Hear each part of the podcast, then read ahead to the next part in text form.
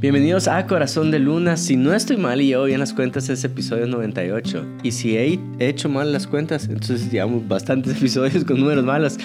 Eh, pero quiere decir que quedan dos episodios, el 99 y el 100. Bueno, sí, sí. Uno y el 100, pues quedan un episodio más para llegar al 100. Y me gustaría saber qué es lo que ustedes esperan para ese episodio 100. Nos tardamos, la verdad, en llegar a 100. Empezamos antes que Expuestas. Y Expuestas va por 120 y algo. Ah, pero no tampoco vamos tan atrás. Pues, pero 20 es medio año. medio año tiene 27 semanas. Sí, bueno, en fin. En fin. Eh, ¿Qué esperan para el episodio 100? ¿Qué les gustaría? Dejen sus comentarios y los vamos a estar leyendo. Mi nombre es Meli em, y bienvenidos otra vez a un episodio más de Corazón de Luna. Gracias por estarnos siguiendo. Eh, lo tomamos a la ligera cada vez que nos mencionan del podcast, nos anima, nos motiva, así que gracias por hacerlo. Y siempre recordarles que pueden suscribirse y compartirlo con, su, con sus familias, eh, con sus amigos, con sus grupos, que eso también nos ayuda bastante. Así que hoy vamos a, a contarles que Juan Diego ha estado escribiendo. Qué bonito, mi amor, qué bonito lo que estás haciendo. Estás, estás escribiéndole cartas a la iglesia. Sí, algunos de ustedes ya las han leído y normalmente lo intento mantener bajo de agua para, para solo aquellos que, que tienen un corazón de querer buscar más o no sé, pero ahorita voy súper público con esto. Llevo cuatro cartas para la iglesia. Ajá. Llevo cuatro, cuatro cartas para la iglesia. ¿De dónde salió esto? Es porque eh, uno de nuestros, uno de mis amigos, Jesse, me recomendó leer este eh, libro que se llama Letters to a Young Pastor de Eugene Peterson. Creo que el hijo se llama Eric Peterson. Bueno, si no sabes quién es él, este señor fue el que tradujo la Biblia de Message. ¿Te imaginas traducir una Biblia? Está increíble y es una versión que a muchos de nosotros nos gusta por su eh, forma más cotidiana de, compartir eh, las escrituras. Hay estudiosos que dicen, no, eso no es una traducción fiel o formal. Y está bien, entiendo que no es una traducción fiel y formal, pero cuando uno es pastor de jóvenes, créeme, sirve mucho este recurso para que la Biblia sea un poquito más... Eh, atractiva. Sí, atractiva. Entonces, él le escribe a su, hijo está empezando una iglesia y entonces el hijo le dice, papá, necesito, estoy perdido en esto de ser pastor. Eh, quiero que me escribas cartas.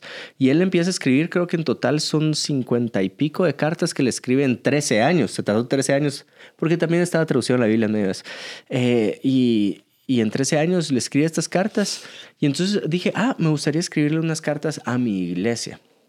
La primera carta no la voy a leer el día de hoy, voy a leer la segunda y la tercera.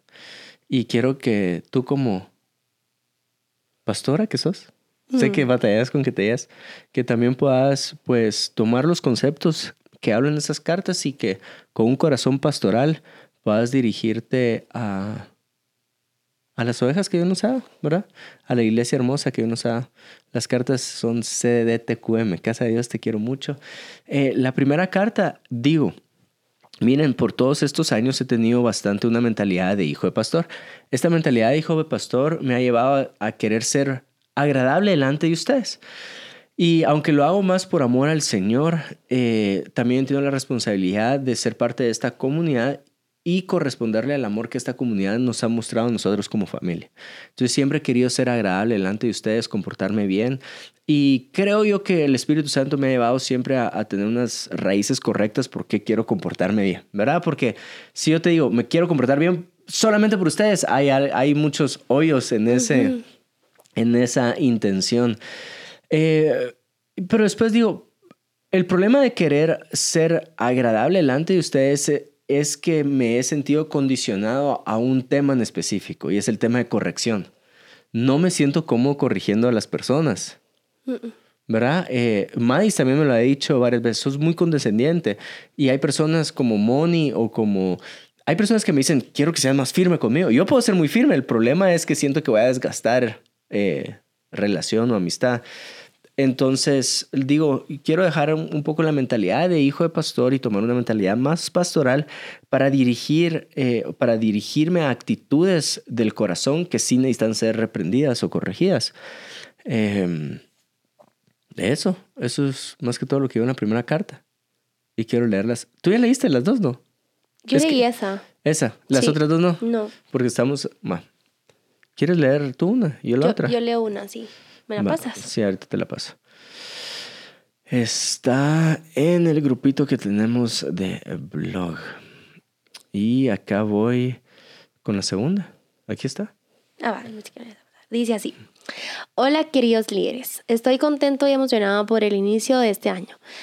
Creo profundamente que nuestros mejores años están por delante. Será un año como aquel vino producto de la primera señal de Jesús. Un año distinto a los demás, el mejor de todos. Un año en el cual le ofreceremos a Dios nuestra mayor y mejor excelencia en todo lo que hacemos. Y quiero enfocar estas siguientes cartas en dos cosas. Nuestra excelencia en el puesto de liderazgo y nuestra excelencia en la función de liderazgo. Empecemos por hablar del puesto de liderazgo. Personalmente creo que es algo que no debemos de buscar. Es el resultado de servicio genuino y sacrificial. Es beber de la copa que Jesús bebió sin afán de asegurar una silla al lado de Jesús. Es vender las heridas del que está caído sin miedo a perder el título de sacerdote en la sinagoga. Es dar palabras proféticas sin la necesidad de cambiar tu usuario en redes sociales. Pero si soy honesto, encuentro una incongruencia en mi vida al escribir lo anterior, porque yo sí lo busqué. Recuerdo decirle a mi papá cuando tenía 11 años, papá, quiero llegar a ser pastor como tú. Lo anhelaba y puedo decir que todavía lo anhelo. Como sé que hay muchas personas en nuestra iglesia que lo desean y quiero decirles que está bien, solo les ruego que seas cauteloso con los deseos de tu corazón. Pablo le decía a Timoteo, si alguno anhela obispado, buena obra desea. Mi oración es que te encuentres con el Espíritu Santo que redireccione tu corazón a buscar buena obra y no buen puesto. Estás orando por las personas, estás visitando al necesitado, estás compartiendo la palabra del Señor, estás compartiendo comidas y creciendo en amistad. Entonces, descansa en tus obras y no en tu título. El corazón del hombre siempre estará tentado al poder. Les recomiendo volver a ver El Señor de los Anillos y volver a leer Narnia con estos lentes. Y el llamarte líder solo te pone en un lugar un poco más expuesto a esa tentación. No cometamos el error de pensar que no nos puede llegar a pasar, porque la historia de la iglesia nos enseña que ha pasado desde el primer siglo hasta el 21 y la historia de nuestra iglesia nos ha enseñado que pastores también cayeron en esta tentación.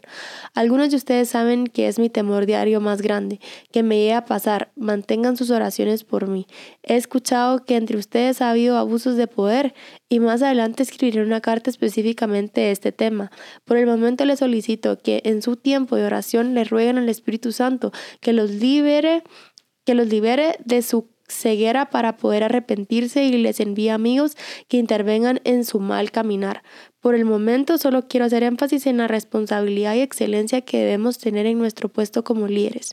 Si deseo sin deseo de volverme legalista y con el ánimo de exhortarlos, les comparto los requisitos que el apóstol Pablo le solicitó a sus obispos y hoy te estoy pidiendo que seas excelente en todos estos requisitos.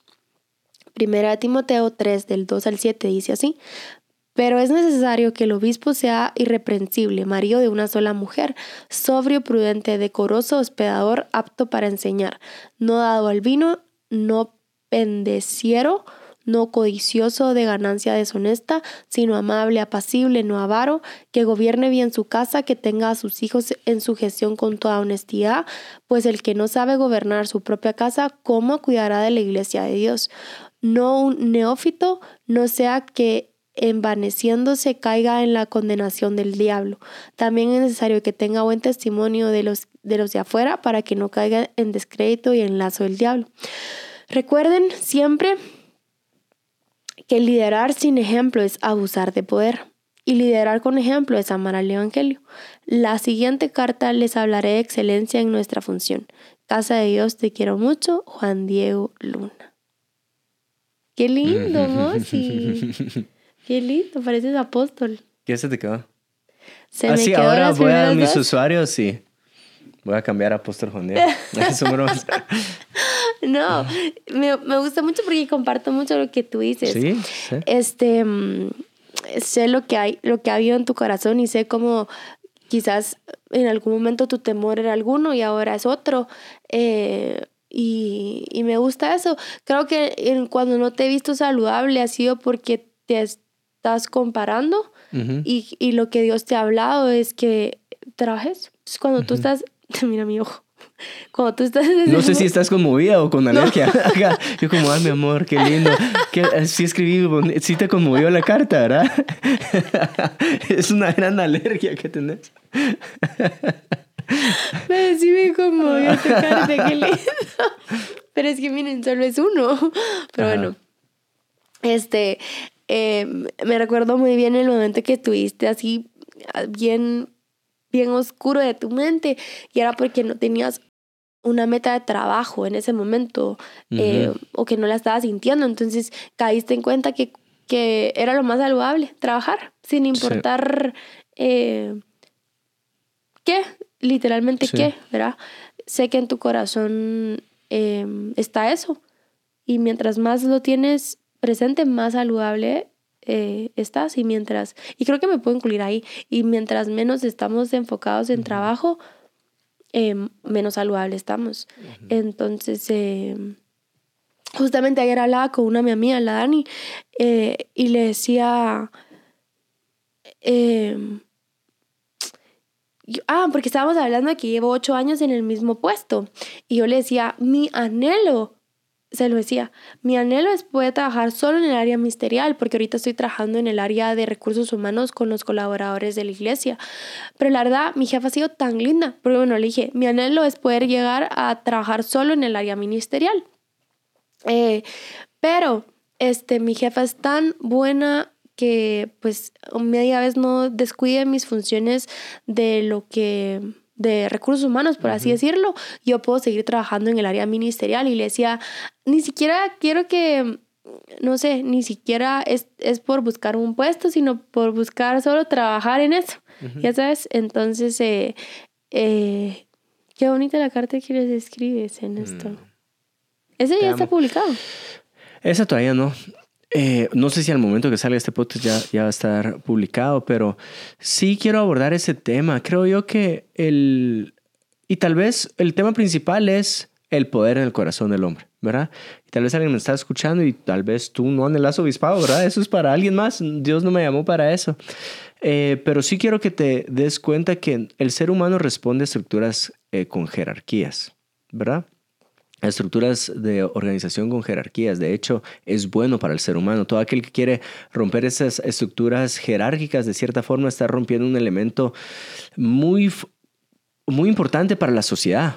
¿Verdad? Eh, el ser humano necesita responder a estructuras jerárquicas. El problema de las estructuras jerárquicas es que hay niveles, ¿verdad? Hay jefe de jefe y, y jefe de jefes y, y señores y señor de señores. Entonces, quiera que no, la iglesia también responde a una estructura. El, el- el reino de los cielos responde a una estructura donde el que tiene la posición máxima es Jesús, ¿verdad? En el contexto donde estaban los discípulos con Jesús es un contexto del imperio romano y en el imperio romano tal vez se dio el Roma, si no estoy mal, no soy abogado, pero muchas de las instituciones del Estado que tenemos al día de hoy nacieron en ese momento eh, en Roma. Si estoy diciendo algo erróneo y sos abogado, puedes corregirme en los comentarios sin ningún problema. Y entonces... si eh, no sos abogado, no. es el título de abogado. Eh, y entonces los discípulos en, est- en esta sociedad, en esta influencia cultural, vienen y le preguntan a Jesús, hey Jesús, ¿cómo va a estar el tema de tronos? ¿Verdad? Que los discípulos de Jesús también tenían, quiera que no se en el corazón, el ser humano por alguna razón eh, tiende a querer buscar ese puesto con poder. Y yo no estoy en contra de puestos con poderes, de hecho, hay un poder sobre nosotros que es el poder del Espíritu Santo. O sea, Dios nos da poder. Sí. Lo que sí estoy en contra es que tu corazón se corrompa con ese poder. ¿Cómo sé que mi corazón se corrompió con ese po- poder? Porque ya no estás buscando el beneficio de los demás. Esa es una de las primeras señales. Estás buscando totalmente tu propio beneficio y eso es egoísmo. Tú, tú dijiste esto, y corrígeme si estoy mal, pero me dijiste, eh, ¿quieres saber cómo es la persona? Dale un poquito de poder. Ajá. Y ahí sale el corazón. Hay, hay gente que, que, que afirma que la gente no cambia, ¿verdad? Tenemos eh, a, una amiga muy cercana que dice la gente no, yo, yo soy más inclinado a eso que la gente no, no va a cambiar, ¿verdad? Entonces, dales un poquito de poder y solo vas a ver qué hay en su corazón. Lo malo es que estaría negando el poder transformador del Espíritu Santo. Eh, entonces no puedo inclinarme tanto a ese lado. Em, pero dales un poquito de poder y te vas a dar cuenta qué es lo que hay en el corazón. Ahora lo veo más temporal, ¿verdad? Puedes ver qué es lo que hay en ese momento en su corazón. Pero sí. Eh, a lo que voy es, es, quiero hablar del deseo. O sea, ¿querés llamarte profeta? Tenés un buen deseo. La verdad es que es un buen deseo. Y espero que más gente quiera profetizar y tener una función eh, profética dentro de la iglesia. Pero si tenés un don de esos, recordate que siempre está anclado a dos cosas, al servicio de la iglesia y a rendición de cuentas. Y ahí es donde doy error.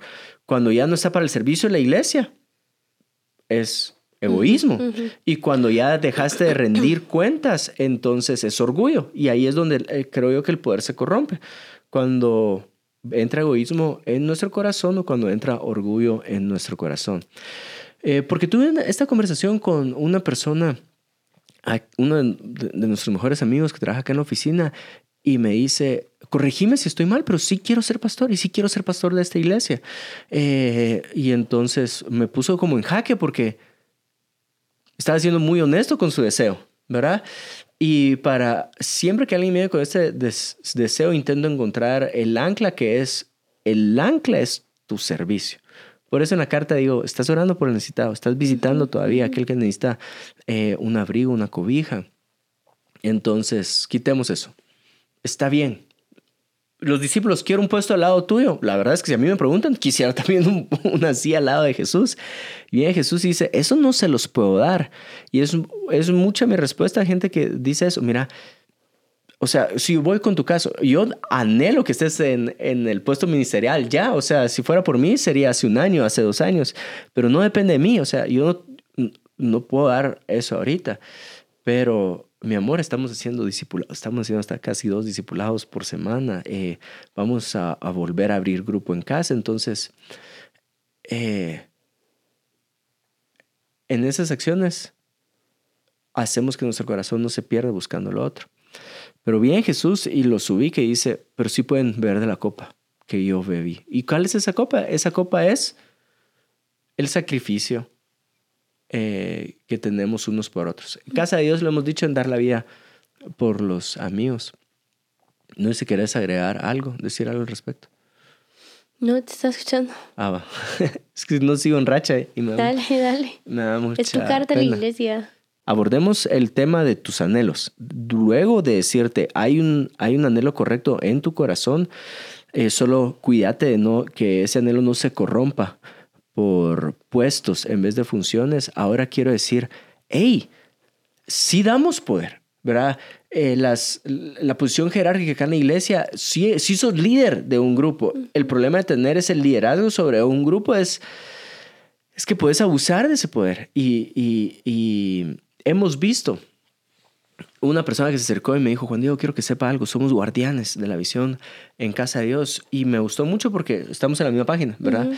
Y, y, he visto este abuso de poder. Y entonces en ese momento quiero, le dije, quiero que sepa algo. No es algo que es ahorita. El problema no es ahorita hay abusos de poder. Es un problema de siempre. Por eso también la carta digo, si nos vamos a la historia de la iglesia, la iglesia estuvo por encima del... Lo estudiamos en en Historia del Pensamiento Cristiano. La iglesia estuvo por encima del Estado en algún momento. Hay una foto bien famosa donde el Papa le está poniendo la corona al rey de, del Imperio Franco de, en Francia. Y entonces, de cierta forma, es, ¿quién es grande? El rey del Imperio Franco. ¿Quién es más grande? El Papa que puso la corona sobre ese rey. Entonces, hubo un momento donde la iglesia tuvo este, para todos aquellos que al día de hoy dicen, establecer el reino de Dios acá en la tierra es y todo es todo un tema, pero que la iglesia absorba el Estado, el Estado absorba la iglesia, y es, lleguemos a tener eso. Sí, la iglesia ya estuvo ahí en un momento y, se perdió, ¿verdad? Entonces, eh, puedo decir, no lo voy a dejar de buscar, que la influencia de la iglesia esté en toda una sociedad, eh, pero también quiero traer una, un camino correcto, o sea, intenciones puras, eh, estar muy conscientes que el corazón del ser humano se corrosiona, por no decir se corrompe, y en esa corrupción podemos abusar de poder. Sí, yo quisiera volver a, a, leer las preguntas que tú le hacías, porque eh, si tú sos líder o tenés algún puesto dentro de,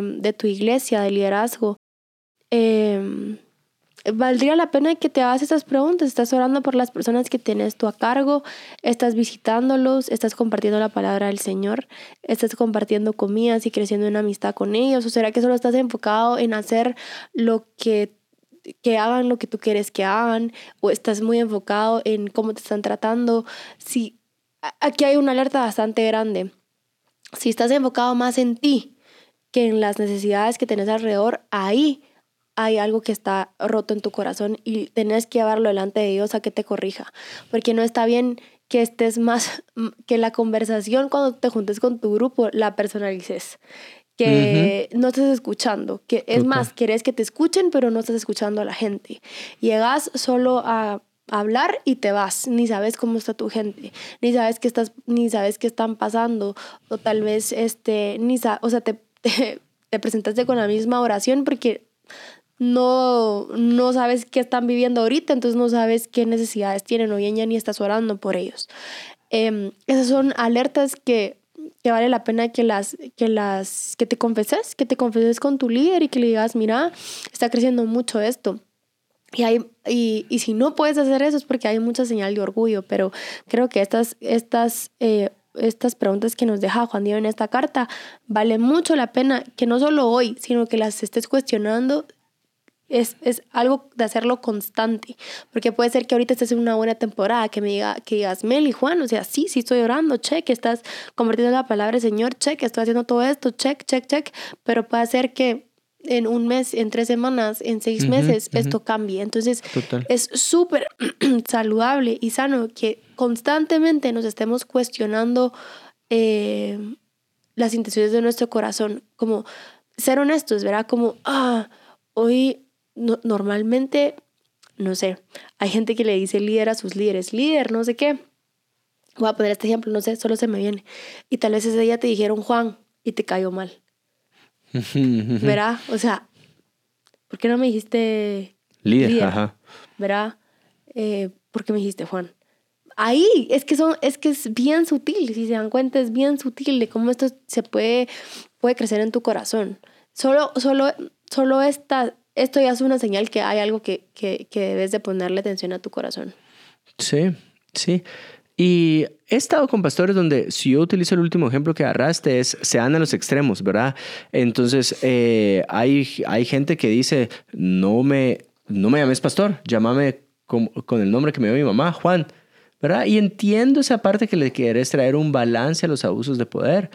Eh, y por un tiempo estuve parado en ese lugar donde no, o sea, eh, no me digan, no me digan, eh, pastor, díganme Juan.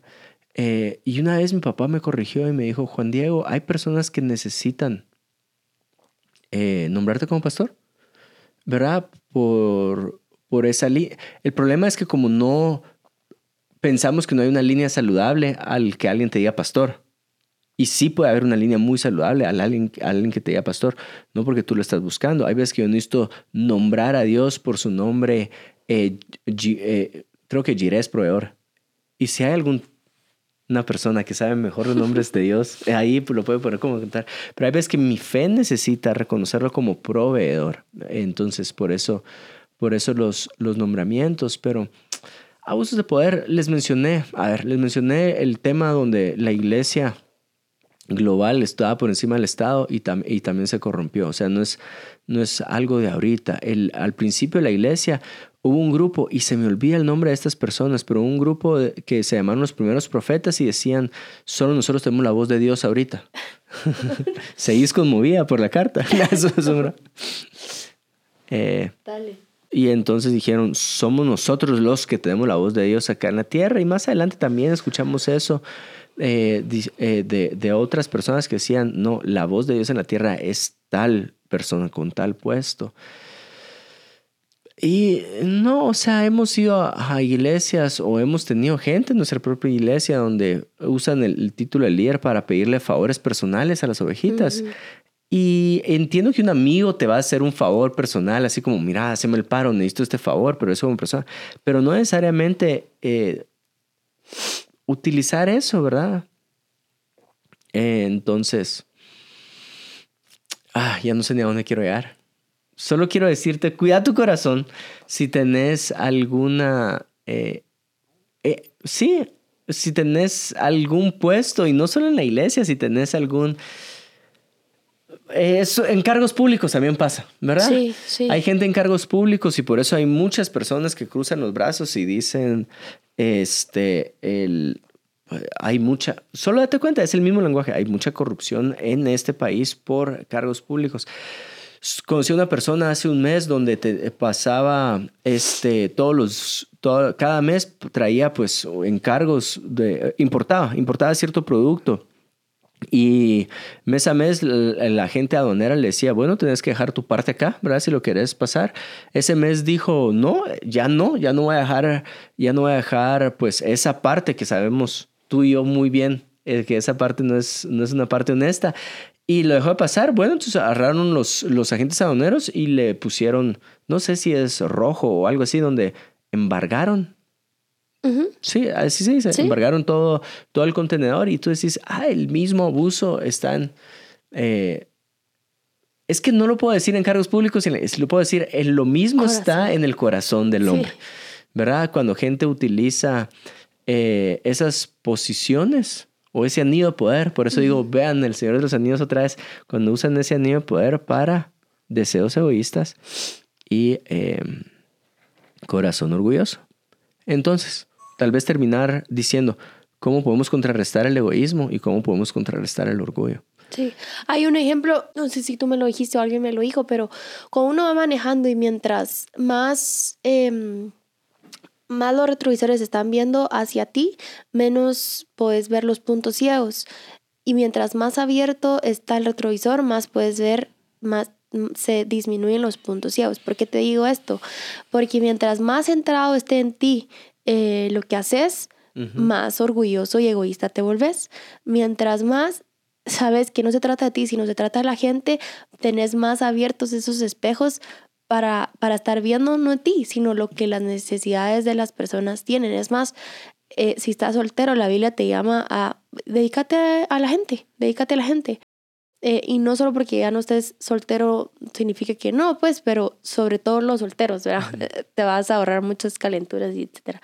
Este, pero, pero, pero es a esto voy. Entonces, em, eh, creo que vale la pena cuestionarte, decir, ah, no, sí, sí he estado pensando mucho en mí, he estado pensando cada vez menos en mis discípulos. Em, o, o, bien, es que el corazón es tan engañoso, mucho, es que a veces puedes decir, ay, esto, ala, voy a estudiar eh, y tal vez la, la, la idea está buena o, correcta, como voy a prepararme más en teología o, o, voy a estudiar más la Biblia o leí este libro, pero tal vez el, la motivación no es la correcta, porque entonces me van a respetar más. Entonces, eh, tengo, tengo esto y, es, va a ser para que, para yo hacerles ver que yo sí sé. Entonces, em, va, va mucho. Acá nos podríamos pasar el tiempo dándoles ejemplos o que se me vengan ejemplos de cómo, de cómo pues, es, de cómo puedes ver puedes llegar a tener orgullo y es que eso es lo que pasa con el orgullo que no te das cuenta. Pero si cuestionas tu corazón constantemente, ahí vas a encontrar bastante verdad. Entonces, eh, date cuenta de esto, em, que tu corazón esté más inclinado hacia los demás, para afuera, no hacia, hacia ti. Em, preguntarle a tus a tus a tus a tu equipo a tu equipo cómo me miras cómo, cómo, cómo, cómo me ves. Si al día de hoy no te pueden decir algo porque tú te enojas ahí es como oh, si llevan mucho tiempo de no decirte nada o ya más bien nunca me han dicho nada o sea creo que tú lo has contado, es una, eso es una alerta fatal, mal, que no vas bien para nada en tu liderazgo, porque la idea es que si estamos creciendo en comunidad, la comunidad te ayuda a esos puntos en donde tú no puedes ver y que te digan, hey, por ejemplo, lo dije en el, en el episodio anterior, como yo le estaba contando algo que pasamos el 25 y una, dos de mis amigas me dijeron, yo me había dado cuenta de eso y me pudieran decir y yo, Solo dígamelo antes, pues, verá. Eh, este, pero si ni siquiera te pueden decir absolutamente nada porque te enojas, porque eh, lo debatís, porque nada que ver qué les pasa, Mm, eso no está bien. Eh, la idea es que podamos eh, crecer todos juntos, porque aquí, aunque tú seas líder o que aunque tú ah, te han dado un puesto eh, grande en tu iglesia, de lo que sea, seguís siendo humano, seguimos siendo humanos, no porque seamos pastores, no cometamos errores, para nada. Y por eso en la carta Juan Diego dice, siguen orando por mí, y uno de nuestros profesores decía, eh, de, la, de la maestría nos dijo que su iglesia, que sus líderes sepan por qué deben de estar orando por ustedes. Entonces, em, ¿será que tus líderes saben por qué, tiene- por qué tienen que estar orando por ti? Ahí puede- tam- también puedes encontrar Sí. verdad. Si no saben ni por qué estás pasando, no está bien. Y tus ovejitas también, no solo Y tus tus líderes. ovejitas, ajá, cabal. Eh, entonces, creo que eso, esas son algunas cosas que tú puedes hacer para ir mejorando y ir cuestionando la posición que Dios te ha dado. Eso te diría yo, cositas que puedes hacer para mm, cuidar y alertar tu corazón y no caer en esto, o bien si ya estás en eso, cómo poder salir de eso. Y reconocerlo, no tiene nada malo decir, mucho dice el Espíritu Santo me habló eh, y, y sé que no les ha dado chance de decirme las cosas o, o bien eh, no, no lo he tomado bien, perdónenme, quiero ser mejor, arrepentirte y no volverlo a hacer, echar la cabeza y decir, sí, tuve una canto en esto, pero quiero ser mejor, también habla bastante de tu corazón. Sí. Yo quiero terminar con el consejo que mi papá me dio la primera vez que salí a predicar en un Hechos 29 acá en la iglesia. Eh, oró por mí antes en el cuartito de atrás y me dijo, Juan Diego, quiero que sepas algo.